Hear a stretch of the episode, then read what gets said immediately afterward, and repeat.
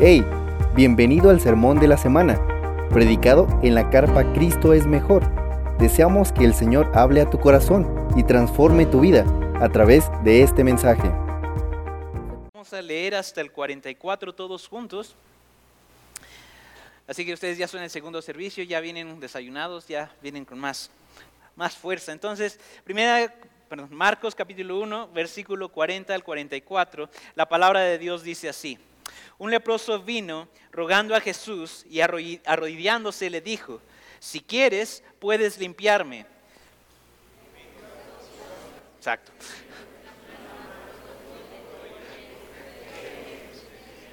Vamos a hacer una segunda toma, todos juntos, desde el versículo 40 hasta el 44, todos juntos, hermanos.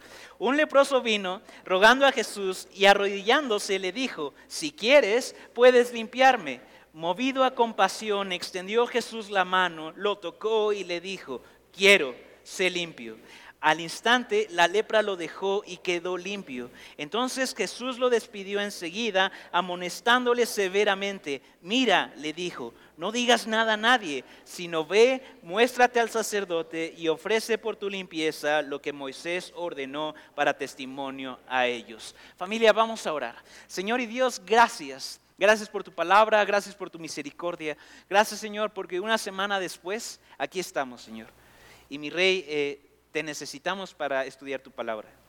Necesitamos de tu Espíritu, Señor. Así que llénanos de Él, llénanos de ti, Señor.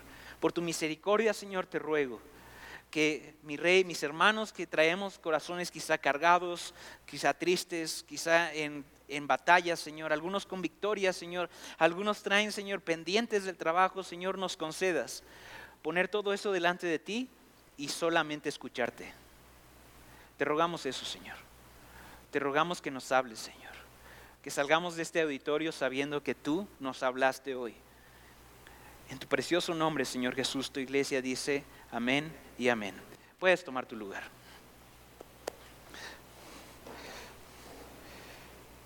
Muy bien, antes de empezar, ¿hay alguien que nos visite por primera vez?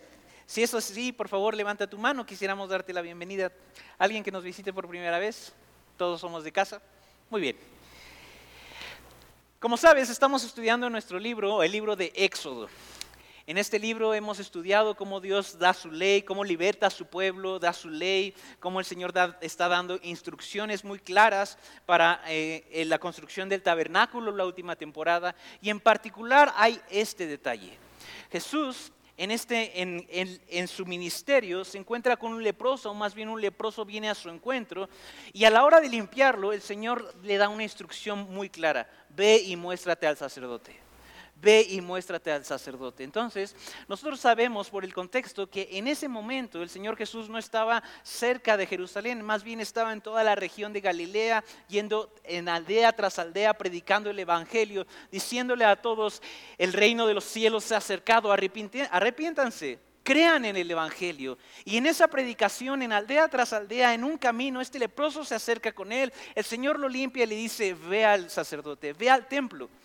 Para esto el leproso habría de caminar un, par de días, tres días al menos, para presentarse delante del templo ante el sacerdote. Esta figura de la cual estamos hablando desde la semana pasada. La semana pasada estábamos viendo, estudiando, cómo Dios le da instrucciones a Moisés para vestir a este sacerdote, para vestir a esta figura que es el representante del pueblo delante de Dios. Y veíamos que sus vestiduras son preciosas son de gala. En el pectoral tiene piedras preciosas, cada una de esas piedras son doce representando a las doce tribus. En sus sombreras también hay dos piedras en donde están escritas los doce nombres de las tribus de Israel una vez más. Nosotros sabemos que esta figura es importantísima.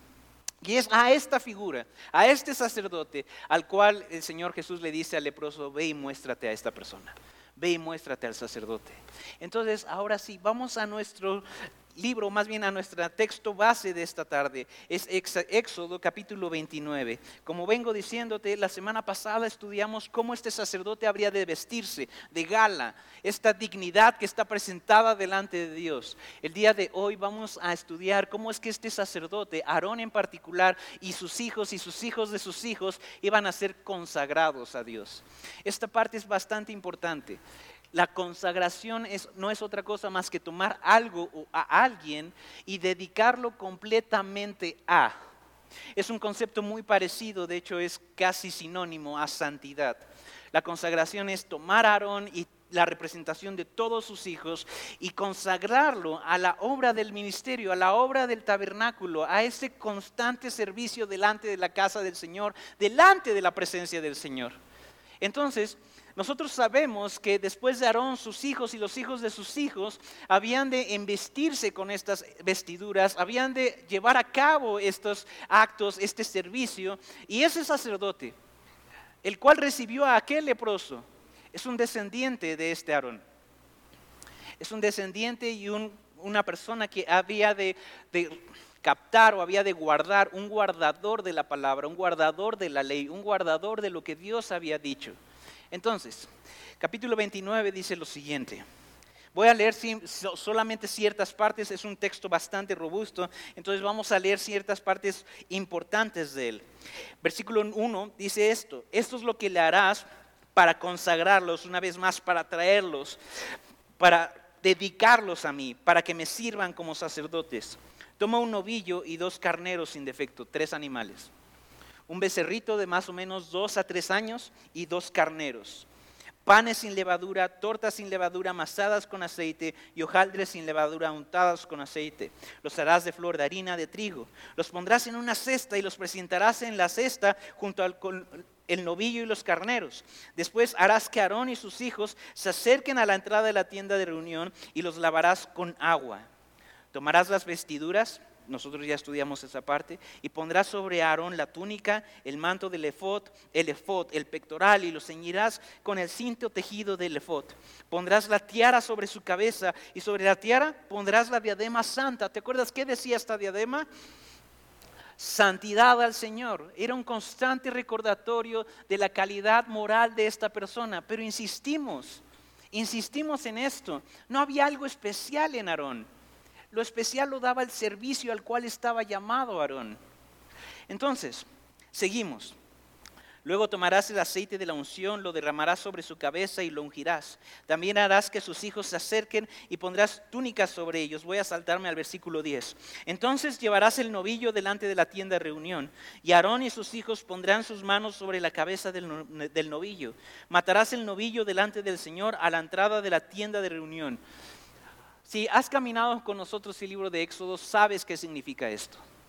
Ellos están poniendo sus manos sobre la víctima. ¿Te acuerdas qué hacían cuando hacían eso?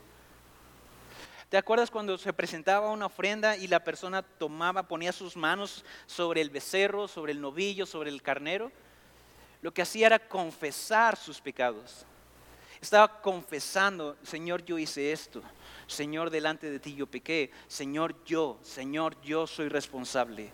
En ese momento, de manera simbólica, lo sabemos, su pecado era transferido a esta víctima que iba a ser degollada, iba a ser muerta por su pecado. Insisto, el mundo quiere que nosotros pensemos que el pecado la idea del pecado es algo retrógrado, es algo pasado, es algo que no tiene una vigencia. Pero créeme, tiene toda la vigencia hoy 2023.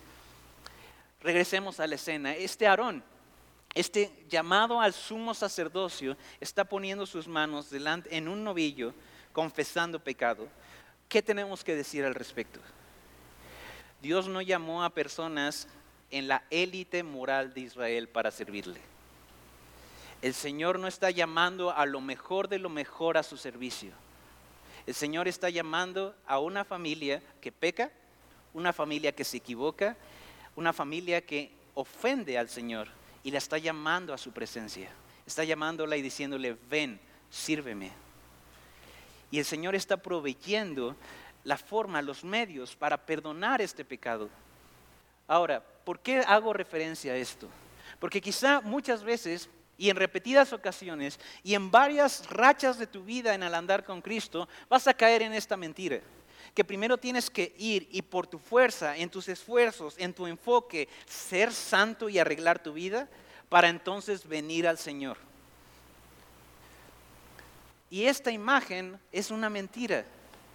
El Señor no espera que arregles tu vida para que puedas venir a Él. El Señor no espera que vayas y seas por tu cuenta y por tus esfuerzos, santo y agradable a Él, para entonces aceptarte. No, desde el Antiguo Testamento está marcada la línea. Ven, yo te voy a hacer santo, yo te voy a perdonar, yo te voy a limpiar, yo te haré andar en mis caminos. Entonces, esta es una como un flashazo a nuestra vida, una aplicación rápida a nuestra vida. Pero quiero quedarme en el texto, es bastante importante el día de hoy. Aarón no es santo, está llamado a santidad. Aarón no es inmaculado, está llamado a pureza. Y es por eso que un novillo habría de cargar con su pecado. Él y sus hijos habrían de confesar delante de Dios sus fragilidades, sus incompetencias, sus limitaciones. Seguimos. Matarás el novillo delante del Señor y a la entrada de la tienda de reunión Tomarás de la sangre del novillo y la pondrás sobre los cuernos del altar con un dedo, y derramarás toda la sangre al pie del altar. Tomarás todo el sebo que cubre las entrañas, el lóbulo del hígado, los riñones, el sebo que hay sobre ellos, y lo ofrecerás quemándolo sobre el altar. Pero la carne del novillo y su piel y su estiércol los quemarás con fuego fuera del campamento. Es ofrenda por el pecado. Yo entiendo que por cultura y por tiempo estamos muy alejados de lo que está ocurriendo en esta cena por cultura y por tiempo, nosotros se nos hace raro. No, alcanzamos a entender, a abrazar qué significa esto de, de, poner ciertas cosas afuera del campamento y quemarlas allá y algunas cosas en el tabernáculo, en el templo del Señor. Yo entiendo eso. Entiendo que nosotros no alcancemos a abrazar esas, esas realidades o esas ilustraciones, pero el texto nos ayuda con una última frase en este párrafo. Esto es una ofrenda por el pecado. Aarón no es santo. Aarón está llamado a santidad. Aarón tenía que ser purificado, limpiado, perdonado. También tomarás uno de los carneros y Aarón y sus hijos pondrán sus manos sobre la cabeza del carnero una vez más. El llamado al ministerio para los sacerdotes implicaba una y otra vez reconocer, es que yo no soy el santo yo hablo por parte del santo, yo represento al pueblo delante del santo, yo peco, necesito perdón por ese pecado. Y una vez más, Matarás al carnero y tomarás su sangre y la rociarás en el altar por todos lados. Luego cortarás el carnero en pedazos y lavarás sus entrañas y sus piernas y las pondrás con sus pedazos y con su cabeza y quemarás todo el carnero sobre el altar. Esto es holocausto al Señor. Esto es ofrenda, alabanza al Señor, aroma agradable al Señor, ofrenda encendida al Señor.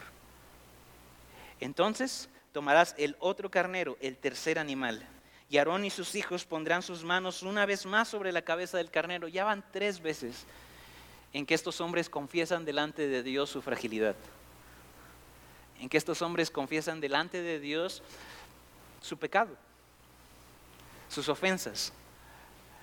Delante de un Dios es la tercera vez, un Dios santo, es la tercera vez que ellos dicen, yo no soy así. Estoy llamado a santidad, pero yo no soy santo. Y matarás el carnero y tomarás de su sangre y la pondrás sobre el lóbulo de la oreja derecha de Aarón, sobre el lóbulo de la derecha de, de, sus hijos, sobre el pulgar de su mano derecha y sobre el pulgar de su pie derecho, y rociarás el resto de la sangre en el altar por todos lados. Después tomarás de la sangre que está sobre el altar y del aceite de la unción y lo rociará sobre Aarón y sobre sus vestiduras, sobre sus hijos, sobre las vestiduras de sus hijos. Quedarán consagrados, apartados, él y sus vestiduras, y también sus hijos y las vestiduras de sus hijos con él. Todo esto para nosotros quizá pueda ser en nuestro nuestro alejamiento de la cultura hebrea, insisto, por nuestra cultura mexicana 2023, después del Evangelio incluso, y por el tiempo que ha pasado. Estamos hablando de que esta escena está descrita más o menos en el 1400 años antes de Cristo, mucho tiempo. Pero todo esto que estamos describiendo no solamente es un rito, no solamente es algo que nosotros digamos, ah, esos israelitas estaban bien chistosos. No, es algo que Dios está diciendo para consagrar a alguien. Está diciendo, esta persona a partir de hoy, su vida no va a ser igual sus hábitos, lo que haga, su familia, con quién se case, cómo haga las cosas, cómo haga negocios, cómo invierta, jamás volverá a ser igual, porque todo lo que es Él Y todo lo que son sus hijos están apartados al servicio de Dios. Y todas las dos, las once tribus de Israel entendían eso. Once tribus entendían, los levitas están apartados para el servicio de Dios. Y en la tribu de Leví, solo una familia, los hijos de Aarón, están destinados, están llamados al sumo sacerdocio. Entonces no es un juego, no, no podemos hacer bromas al respecto, es algo sacro, es algo santo para el pueblo de Israel. Hay algo particular que quiero llamar tu atención. Moisés está delante de su hermano y está diciéndole, bueno, no quiero quitarle la solemnidad a esto, pero el Señor, el Moisés está hablándole a su hermano y le está diciendo, hermano mío, Dios ha mandado esto. Y después de el novillo y después de los dos carneros, Aarón ve cómo Moisés se acerca con él y empieza a mancharlo de sangre en su lóbulo derecho. Después toma más sangre, toma su mano derecha y empieza a manchar su pulgar derecho. Después Moisés, el líder del pueblo de Israel, se inclina delante de Aarón, toma más sangre todavía y la unta, la mancha en el pulgar derecho, del pie derecho de, de Aarón. Y es curioso esto. Varios de los comentaristas que consultamos para este, este sermón concuerdan en lo siguiente. No es una casualidad, es un simbolismo. Al ser Aarón el representante del pueblo delante de Dios para ofrecer sacrificios, para pedir perdón, para interceder, para hacer oraciones por el pueblo, este hombre habría de tener tres cualidades. Habría de escuchar la palabra de Dios, habría de hacer la obra de Dios y habría de andar en los caminos de Dios. Esto es lo que Moisés está diciéndole a Aarón. Aarón, un pueblo te está viendo. Una nación entera está poniendo sus ojos en ti.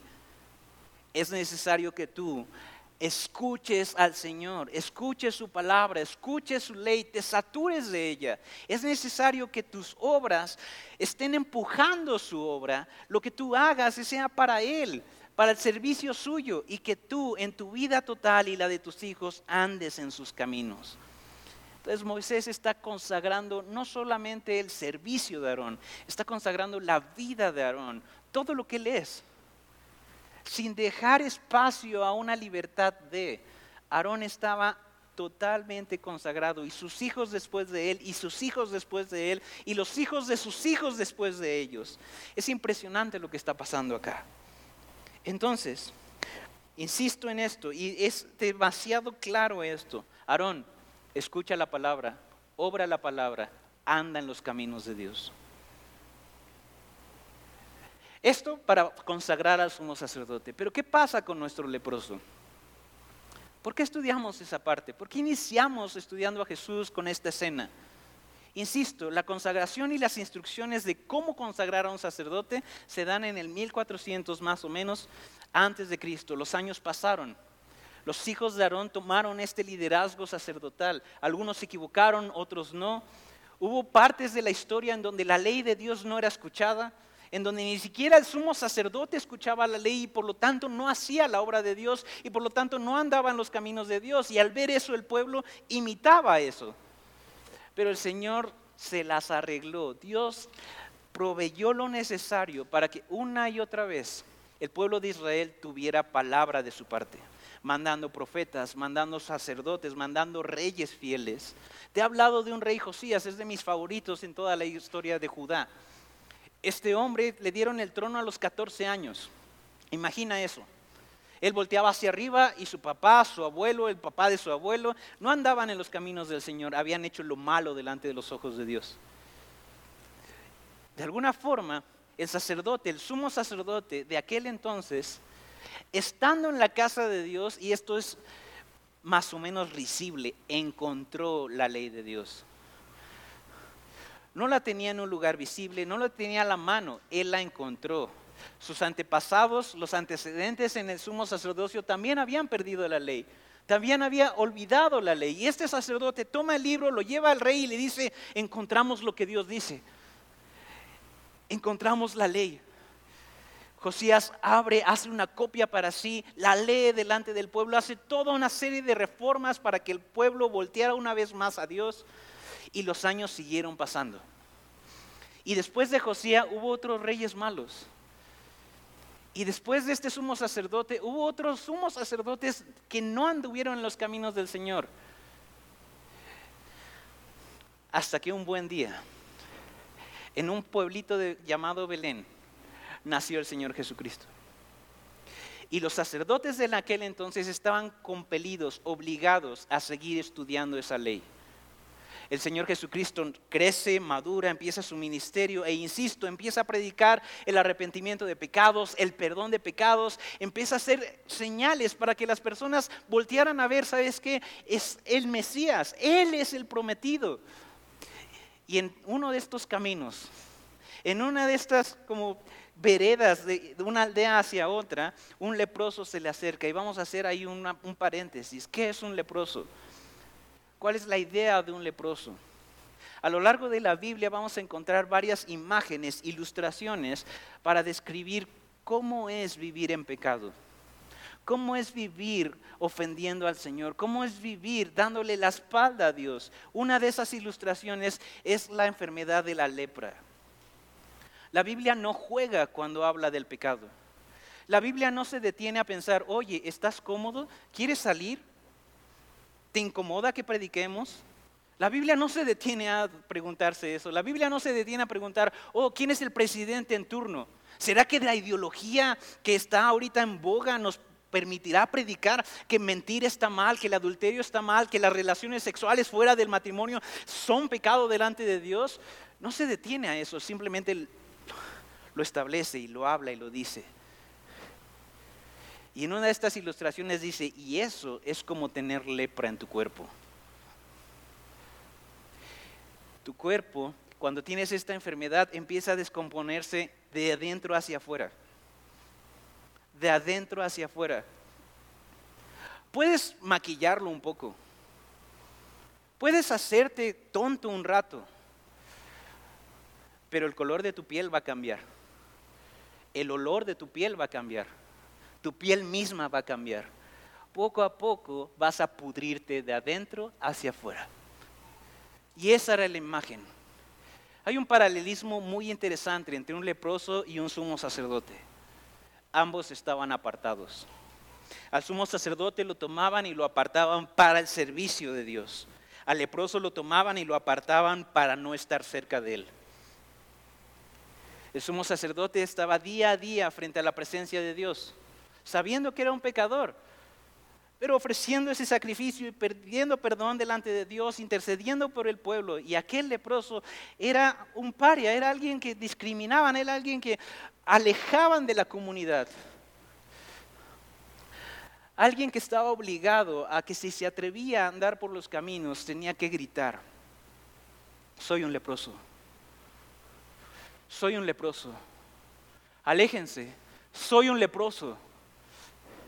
Si él tenía que trasladarse de un lugar a otro, él no podía como cubrir su vergüenza, él tenía que exclamar su vergüenza. Soy un leproso, aléjense de mí, no les convengo. Aléjense de mí, puedo contagiarlos. Imagina que la Biblia tratara así nuestro pecado hoy. Solo por un instante imagina que tú tuvieras que al entrar a la iglesia, entrar a tu trabajo, estar en la casa con tus amigos, entrar gritando, soy una mentirosa, aléjate de mí. Soy un hipócrita. En tus entrevistas de trabajo, no me contrates. Soy un ladrón. Soy un ladrón. Con tus amigas, hablé mal de ti la semana pasada y estoy planeando hablar mal de ti la próxima semana no soy confiable. Esto es lo que pasaban los leprosos. Aléjense de mí, no les convengo. Y el pueblo en efecto se alejaba de ellos. El pueblo tenía permiso de que si un leproso se acercaba demasiado a ellos, podían apedrearlo, terminar con su vida ahí. Él ya estaba siendo consumido por esta enfermedad, pero ellos tenían el permiso de acabar con su vida ahí. Y la Biblia no juega con esto. La Biblia dice, así es el pecado. Tú puedes maquillarlo un rato, es que no está tan mal mentir. Entonces, ¿por qué lo ocultas? La mentira misma involucra un ocultamiento, involucra una doble cara. Ocultar la verdad ¿Por qué lo maquillas si no está tan mal? El adulterio está tan normalizado. Y sí, esto es una iglesia, no sé qué esperabas escuchar, pero en una cultura tan sexualizada, nosotros tendríamos que decir, no, no, no está bien, no es adecuado. No es adecuado pensar y decir, sabes que antes del matrimonio tienes todo el permiso de tener relaciones sexuales con alguien. ¿Sabes qué? Tu corazón se está cayendo a pedazos y tú tratas de arreglarlo teniendo relaciones con una y otra y otra persona. Eso es lo que hace el pecado. Así nos trata. Nos promete estar bien. Nos promete nada va a pasar. Pero al final la factura es tus manos sin dedos, tu rostro sin una nariz, tus labios pudriéndose y tu corazón roto. Así es el pecado y esa es la imagen que la Biblia nos habla de él.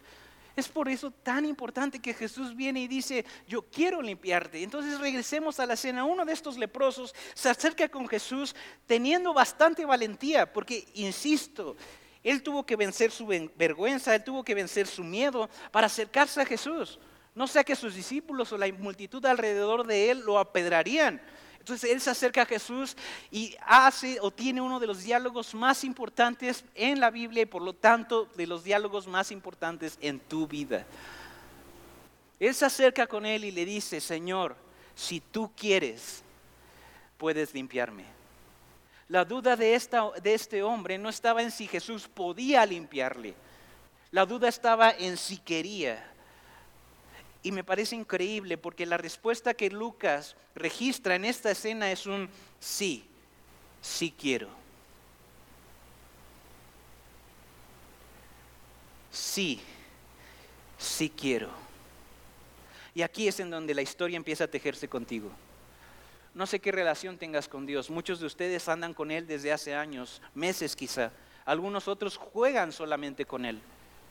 Pero tanto unos como otros estoy seguro, hemos estado en esa racha en donde nos acercamos a Dios y sabemos o pensamos más bien, nos engañamos, ¿será que Dios me diría que sí?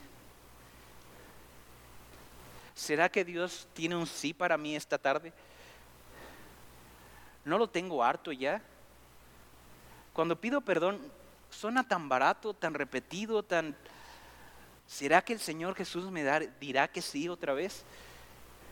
Y estamos batallando con eso y lidiamos con eso y nos peleamos con la esposa y nos peleamos en el trabajo, vamos con Dios y decimos, Señor, me equivoqué otra vez. Y hay algo en nuestro corazón que dice, ¿en serio crees que te va a decir que sí? E incluso nos inclinamos a un, ¿para qué vas? ¿Para qué pides perdón? ¿Para qué te acercas a la iglesia? ¿Por qué, ¿Por qué harías caso de tus amigos creyentes? Seguramente Dios va a decirte que no. Seguramente Dios va simplemente a tronar con toda su gloria y su potencia para humillarte y decirte, aléjate. Pero creo firmemente que este texto está diseñado, está registrado para que tú salgas de esa mentira. Porque lo que Jesús tiene para ti es un sí, sí quiero. Señor, ¿me perdonarías una vez más? Y Jesús te diría, sí, sí quiero hacerlo. No solamente puedo, quiero. Señor, ¿podrías con esto? Si entendieras mi historial, Señor. Y el Señor diría, sí, sí quiero. No solamente puedo, vine a eso. Y es precioso, familia. Es precioso andar en esta vida con la seguridad, con la certeza de que por parte del Rey de los cielos tenemos su sí. Su sí. Y por más bello que sea esto, esto no es lo importante en este sermón. Es hermoso, es hermoso poder ir con Jesús y decirle, Señor, aquí estoy, mira, mira mis heridas, mira mi corazón, mira mis errores. Y de parte de sus labios escuchar un tierno y seguro, certero, sí. Eso es hermoso, pero hay algo más bello aquí. Cuando este hombre es sanado, imagínate su piel cayéndose, quizá sus extremidades ya estaban mutiladas, no lo sé, pero así es como puedes alcanzar a imaginarte un leproso siendo limpiado. De repente todas esas llagas, toda esa podredumbre empezó a ser como una piel nueva. simplemente porque el Señor Jesús extendió su mano y dijo, sí, sí quiero. Y este leproso escuchó de Jesús, ahora no digas esto a tus amigos. Ve al sacerdote, muéstrate con el sacerdote. Ofrece esta ofrenda que la ley dice que tienes que ofrecer. El leproso no hizo caso. El leproso empezó a cantar y empezó a gritar, el Señor Jesús me salvó, Él me salvó, Él me limpió, yo era un leproso, mírenme. Pero entendemos que el leproso acabó yendo al sacerdote. Imagina esto, insisto, de la región de, Galilea hacia Jerusalén al templo, el leproso pensando, ¿cómo es posible? Y cada mañana que se veía, se veía y su piel estaba nueva, incluso olía bien. Imagínate después de tanto tiempo oler bien. Ya no se le estaba cayendo nada. Se acerca con el sacerdote, el sacerdote lo ve, ve a la persona con la piel más tersa que jamás haya visto. Y este hombre diciéndole, hace tres días yo era un leproso y quien me salvó me pidió venir aquí. Ese sumo sacerdote tuvo un gran día esa tarde. Déjame contarte algo. ¿Te acuerdas de más o menos en qué año ocurre las instrucciones de Dios en el monte Sinaí? 1400 antes de Cristo, más o menos. Esto ocurre entre el 30 y el 33 después de Cristo. Son muchos años. En todo el Antiguo Testamento, en la tradición hebrea, no hay registros de que un israelita haya sido limpio de lepra. Hay algunos casos, como el de Naamán, pero Naamán no era israelita. No hay un solo caso registrado de que alguien que haya adquirido lepra se haya curado, haya sido salvado, sanado de eso. Hasta que Jesús le dice a un leproso en medio del camino, sí, sí quiero. Así que no me sorprendería que este sacerdote no sabía qué hacer en el instante no por ignorante, no porque no haya estudiado, porque nunca había hecho uso del Levítico 14. Él escucha la historia del leproso y solamente para como fortalecer la ilustración me imagino diciendo, espera un momento, yendo a la biblioteca del templo, preguntando al escriba, oye, ¿qué se hace? ¿Qué dice la ley de cuando un leproso es limpiado, cuando un leproso es sanado? ¿Qué tengo que hacer? Entonces el escriba de la ley diciéndole, sí, hay algo, déjame buscar. Buscaba el rollo de Levítico, lo que hoy para ti, para mí Levítico 14, lo sacaba, se lo daba al sumo sacerdote, el sumo sacerdote lo leía y decía, ok, hagamos esto. Entonces regresaba con el leproso y le decía, harás esto, tráeme tres animales, tráeme panes, tráeme aceite y te veo aquí mañana. Entonces, por favor, familia, vea Levítico 14.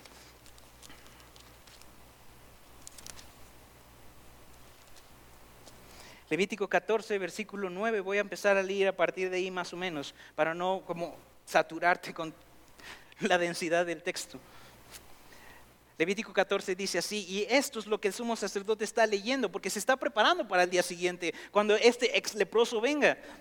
Al séptimo día se rasurará todo el cabello, se rasurará la cabeza, la barba y las cejas, todo su cabello. Ok, entonces tiene que rasurarse. Entonces lavará su ropa y se lavará el cuerpo en agua y quedará limpio. En el octavo día tomará dos corderos sin defectos, una cordera de un año, tres décimas de un efa de flor de harina mezclada con aceite como ofrenda de cereal, un tercio de litro de aceite. Y el sacerdote que lo declare limpio presentará delante del Señor al hombre que ha de ser purificado con las ofrendas a la entrada de la tienda de reunión, Moisés está frente a Dios con Aarón su hermano y sus hijos. Y muchísimos años después está este sumo sacerdote, descendiente de Aarón, con una ofrenda muy parecida y un ex leproso. No es un levita, no es un descendiente de Aarón. Quizá incluso sea un benjamita, la tribu más pequeña de Israel, la tribu más menospreciada y está haciendo exactamente lo mismo. Pero ahí no queda, ahí no, ahí no termina. Es el día siguiente, le da las instrucciones, pasan siete días, viene el ex leproso, ya está todo rasurado, viene con sus animales. Entonces el sacerdote tomará uno de los corderos y lo traerá como ofrenda por la culpa. cuál fue la primera ofrenda que el sumo sacerdote dio cuando fue consagrado? Por el pecado, por la culpa con el tercio de litro de aceite y lo presentará como ofrenda mecida delante del Señor. Enseguida degollará el cordero en lugar donde degollan la ofrenda por el pecado y el holocausto, en el lugar del santuario, porque la ofrenda por la culpa, lo mismo que la ofrenda por el pecado, pertenecen al sacerdote, es cosa santísima. Entonces, entonces el sacerdote tomará de la sangre de la ofrenda por la culpa y la pondrá el sacerdote sobre el lóbulo de la oreja derecha del que ha de ser purificado, sobre el pulgar de su mano derecha y sobre el pulgar de su pie derecho. No termina. El sacerdote tomará también del tercio de litro del aceite y lo derramará en la palma de su mano izquierda. Después el sacerdote mojará el dedo de su mano derecha en el aceite que está en la palma de su mano izquierda y con el dedo rociará el aceite siete veces delante del Señor. De lo que quede del aceite que está en su mano, el sacerdote pondrá un poco sobre el lóbulo de la oreja derecha, del que se ha de purificar, sobre el pulgar de su mano derecha y sobre el pulgar de su pie derecho encima de la sangre de la oferta, ofrenda por la culpa. El resto del aceite que está en la mano del sacerdote la pondrá sobre la cabeza del que ha de ser purificado. Así el sacerdote hará expiación por, él delante del Señor. Espero no haberte perdido hasta este punto del sermón, pero esto es algo increíble.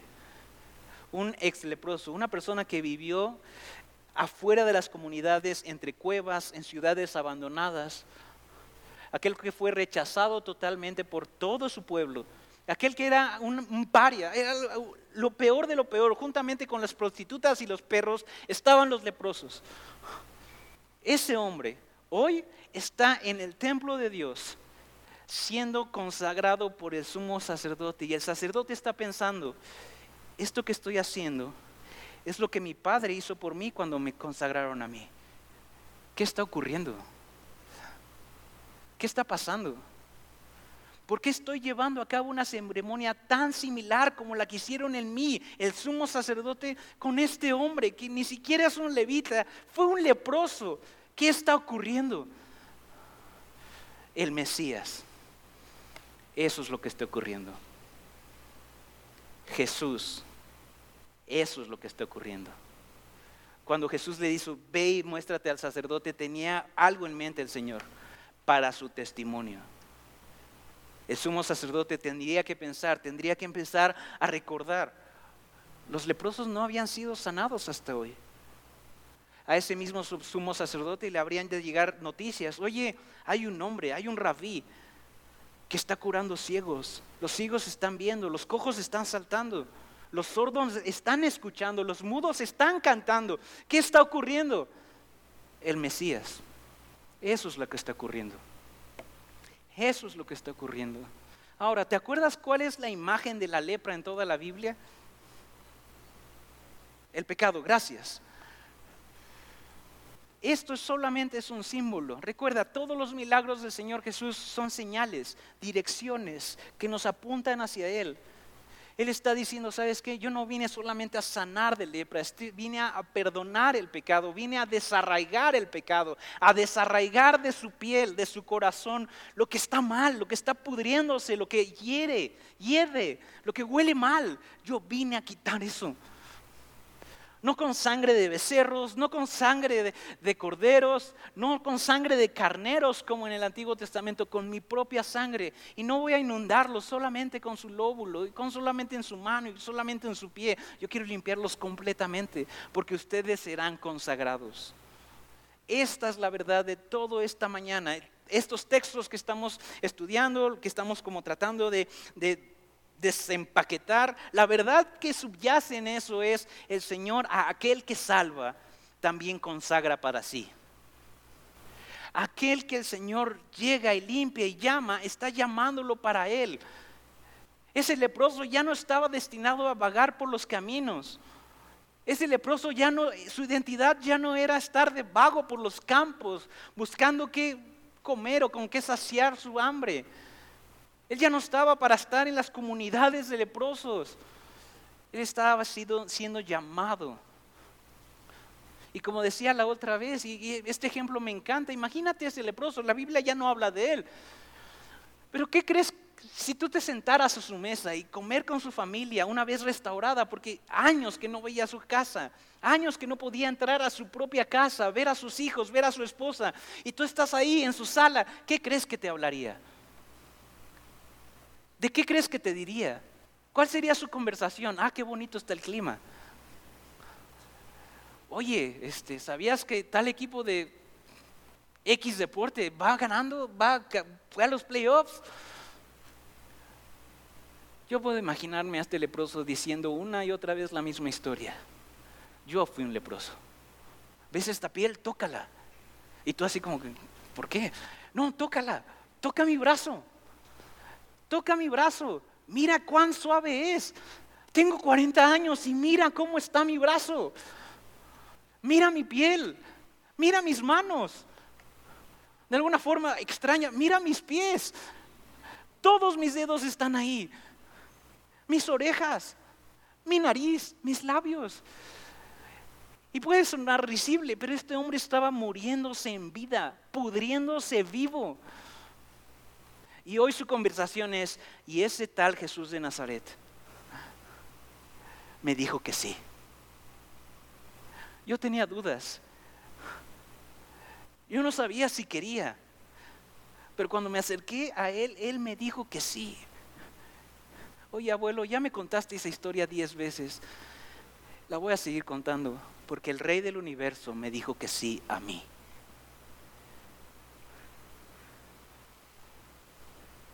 Tú y yo somos ese leproso. Cuando el Señor vino a tu vida, sacudió todo tu mundo y empezó a hablarte, a decirte, hay cosas mayores que esta. Hay cosas muy superiores a las cuales estás viendo y decantando tu corazón. Cuando el Señor empezó a abrir tu olfato y empezó a oler mal todo lo que estabas haciendo. Cuando viste tu matrimonio, lo oliste y dijiste, hay algo podrido aquí. Cuando viste tus relaciones, tu corazón, tu forma de relacionarte con todos los demás, en donde relación y amistad tras amistad siempre cambiabas de mejor amiga, cambiabas de mejor amigo cada dos meses. Y tú decías, no, yo estoy bien, yo estoy bien.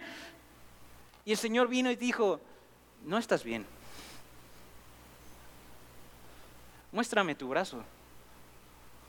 No, no, no. Eh, no, estoy bien. Muéstrame tus dedos. No, no, eh, te juro que estoy bien. No estás bien. Pero si tú quieres, yo puedo limpiarte. Y ese es el mensaje del Evangelio. Ese es el mensaje que portamos. Este hombre está siendo consagrado no para un templo. Muchachos, no para un templo no para vestirse bonito con joyas, para una persona. El Señor a los que llama no los consagra para atarlos a un templo o a un edificio, los llama para consagrarlos a su obra. Y la dinámica es la misma. Escucha mi palabra, haz mi obra, anda en mis caminos. Pero una vez más familia, insisto, ya es domingo, es cumpleaños de mi mamá, muchos ya se quieren ir. Pero quiero decirte esto. De Génesis a Apocalipsis, la gracia está impregnando todo el texto bíblico. El Señor limpió primero y después consagró. En Éxodo, en Marcos y hoy. El Señor primero limpia de la lepra y después dice, anda en mis caminos, haz mi obra bueno, escucha mi palabra, haz mi obra, anda en mis caminos. Es precioso esto. Dani, ¿qué tiene que ver con nosotros? Tiene que ver todo con nosotros. Todo. Toma tu Biblia y ábrela en Éxodo 19. Lo vas a leer todos juntos. Lo hice en el primer servicio, no tendría por qué no hacerlo con ustedes. Éxodo 19. Por favor, ve hacia allá.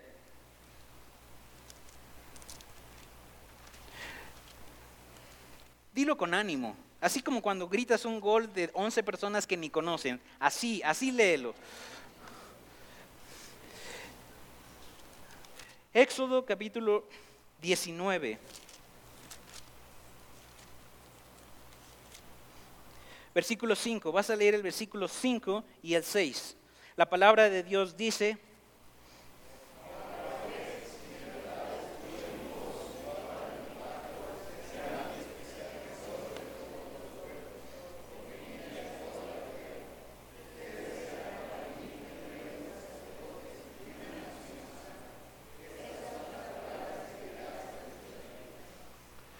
ver, a ver, a ver. Dios está diciéndole a Moisés, ustedes serán una nación santa, un reino de sacerdotes. ¿Cómo eso podría cumplirse si solo una familia estaba dedicada al sumo sacerdocio? No podía. No podía ser cumplido hasta que, que Jesús viene y aquel benjamita, aquel de Judá, aquel de cualquier tribu, incluso gentiles, empieza a decir, vengan, tengo un sí para ustedes. Déjenme limpiarles, consagrarles, llamarles. Y entonces, si es una nación santa, un reino de sacerdotes, no una nación que tiene sacerdotes, no un reino que tiene algunos sacerdotes, una nación de sacerdotes. El Señor, aquel que llama, consagra para sí. Por eso el pecado ya no te sabe igual. Cuando Dios te salvó, cuando Dios te llamó, por eso mentir ya dolía o duele. Por eso faltar a tu esposa, faltar a tu esposo, faltar en contra, ofender a alguien más, pesa. Porque no estás llamado para eso, estás consagrado para el Señor. ¿Por qué lo dices? Toma tu Biblia y ábrela en Primera de Pedro capítulo 2 versículo 9 y una vez más juntos, por favor, léanlo. Léanlo con intención, familia. Primera de Pedro capítulo 2 versículo 9. La palabra de Dios, bueno, podemos esperar porque Primera de Pedro es delgadito y está hasta el final.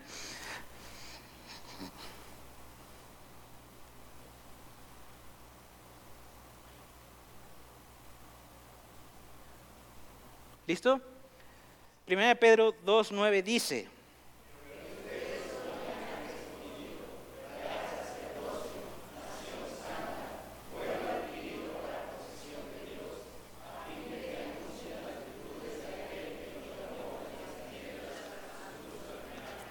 Ahí está. Justo ahí. Justo ahí se cumple Éxodo 19, 5 y 6. Justo en primera de Pedro 2, 9 no es una familia, no son alguien como apartados especiales, son todos aquellos que el Señor Jesús diga, sí, sí quiero. Ellos son los llamados a sacerdocio. A lo mejor tienes un trasfondo de, de la iglesia como tradicional, etcétera, etcétera. Déjame decirte algo.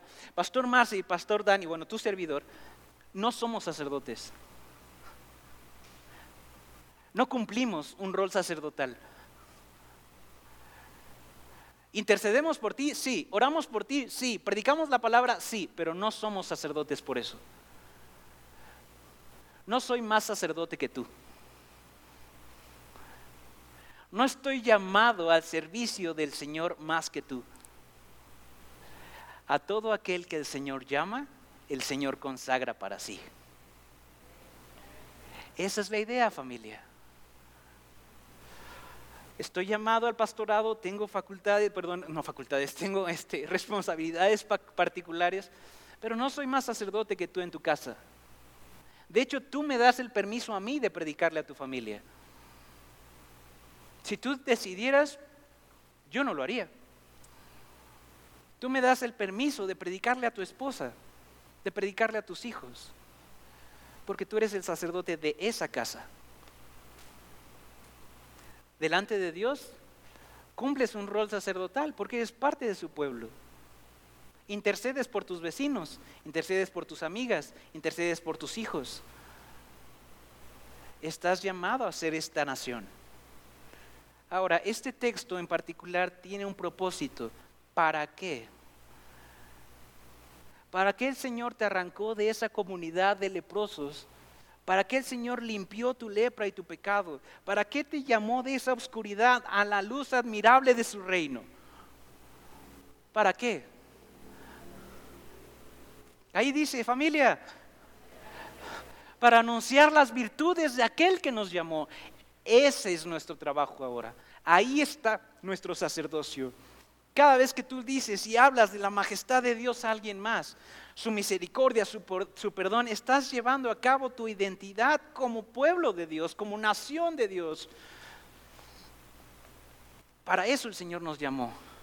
El Señor no nos llamó con esta piel nueva, con esta vida nueva y tersa, para simplemente regordearnos y decir, uy, acá los leprosos. No. Tampoco nos llamó para sentarnos en un estrado y juzgarles, mira, se te está cayendo la mano, mira cómo se te está cayendo la nariz, ni siquiera puedes caminar ya. Nos llamaron para ir y anunciar las virtudes de aquel que nos limpió a nosotros primero nos llamó a ser ese leproso que tiene hartas, hartos a, sus nietos, a sus nietas, a sus vecinos, diciéndoles, es que yo fui un leproso, tú no entiendes, tú no alcanzas a entender, yo sí fui esa basura. Y el Señor me dijo que sí. Él no lo dudó.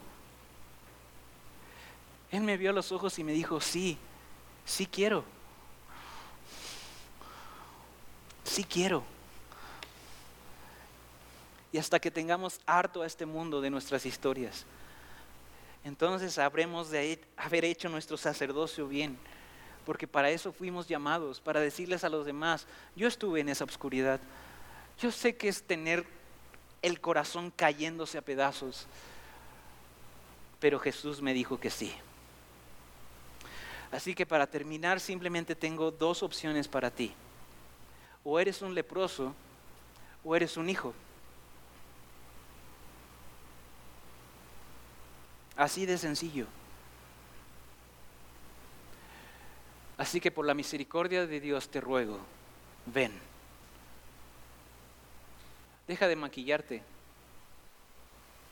Deja de maquillar tus llagas. No está tan mal, no está tan mal, te dices. En público dices, no está tan mal, todos lo hacen. Pero en privado, cuando estás a solas, te ves al espejo y no puedes contigo. Escucha a Jesús diciéndote, sí, sí quiero, ven. Escucha al Rey de los cielos decirte, ven, te estoy esperando. Sí quiero y sí puedo. Así que hoy tu parte está en si vas a tener la valentía para decir, aquí estoy Señor. Si tú quieres, puedes limpiarme. Y para la iglesia, familia, muchos de nosotros tenemos la piel tersa como un bebé, pero tenemos hábitos como rufianes. También podemos arrepentirnos de eso. Y escuchar una vez, de, una vez y más y una vez más de nuestro Señor decir, sí, sí, te llamé a eso. Como iglesia hemos estado apaciguados dormidos, dormitando, acomodados. Ya tengo una piel que huele bien, es muy bello. Ah, sí, las alabanzas. Ah, qué tan hermoso es habitar los hermanos juntos en armonía. Pero cuando se trata de hablar de ese Dios a otros, cuando vemos a un leproso en la calle con su brazo caído, no somos capaces de decirle, ven, ven. Así que rogámosle al Señor, Señor, avívanos, porque sí somos eso, sí somos esa nación, esa nación santa, sí somos ese real sacerdocio y tenemos un trabajo que hacer aquí.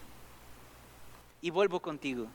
Si esta mañana vienes acá y sigues maquillándote y piensas que ese pecado que has ocultado tanto tiempo, esa arrogancia que has justificado en, ah, es que así somos, ¿sabes? Así me criaron, este, este, ejemplo lo digo muy seguido. Así somos los Ávila.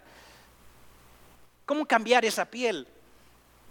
No, es que esa persona me hizo, no tienes idea de lo que me lastimó. Pero sabes, tu piel se está cayendo. Tu pecado está pudriendo tu corazón. Eres insensible a la palabra de Dios. Las personas te predican, te burlas, te dices, ah, no huele tan mal no huele tan mal esto. Solo necesito un poco de desodorante, un poco de filosofía, un poco de ideología y ya está. tres ridículos videos en YouTube y ya está. No, familia. El Señor del universo te dice, ven, sí quiero limpiarte. No te tardes. No juegues con tu pecado, porque estás jugando con tu muerte. Así que, ¿por qué no oramos? Señor y Dios, aquí está tu iglesia, Señor. Tú fuiste a una cruz por ellos. Tú resucitaste al tercer día por ellos, no yo, Señor. Tú fuiste el que derramaste tu sangre para que ellos escucharan tu palabra, Señor, obraran tu obra y anduvieran en tus caminos. Así que, Señor, si tú estás bien con que nosotros nos aletarguemos, Señor, nos acomodemos, no tengo problema. Pero, Señor, si tú realmente nos llamaste a ser consagrados para ti, Señor, si realmente cuando nos limpiaste, cuando nos amaste, cuando nos diste vida nueva, Señor, nos diste un propósito mucho más grande que lo que este mundo nos daba, entonces, Señor, aviva esta iglesia. Para tu gloria, Señor. Para que se hable de tus virtudes. Para que ex leprosos no paremos de hablar a otros de cuán bello eres, de cuán hermoso eres, de cuán poderoso eres hasta tenerlos hartos. Así que Señor, si hay alguien acá que se conoce y se sabe leproso, se sabe pecador, te ruego Señor, te ruego que tu espíritu venza su arrogancia y venza su orgullo y pueda levantar la mano y decir, Señor, si tú quieres, puedes limpiarme. Y quizá hoy sea el día en que escuche de ti decir un si quiero. Así que Señor, aquí están. Obra con tu Espíritu Santo, Señor. Habla corazones frágiles, fortalécelos, Señor. En tu precioso nombre, Jesús. Amén. Gracias por escucharnos. Si quieres saber más de lo que Dios hace con su iglesia, visítanos en Facebook e Instagram como la Carpa de Reunión o bien en nuestra página web cristoesmejor.com. Que Dios te bendiga y te esperamos el domingo.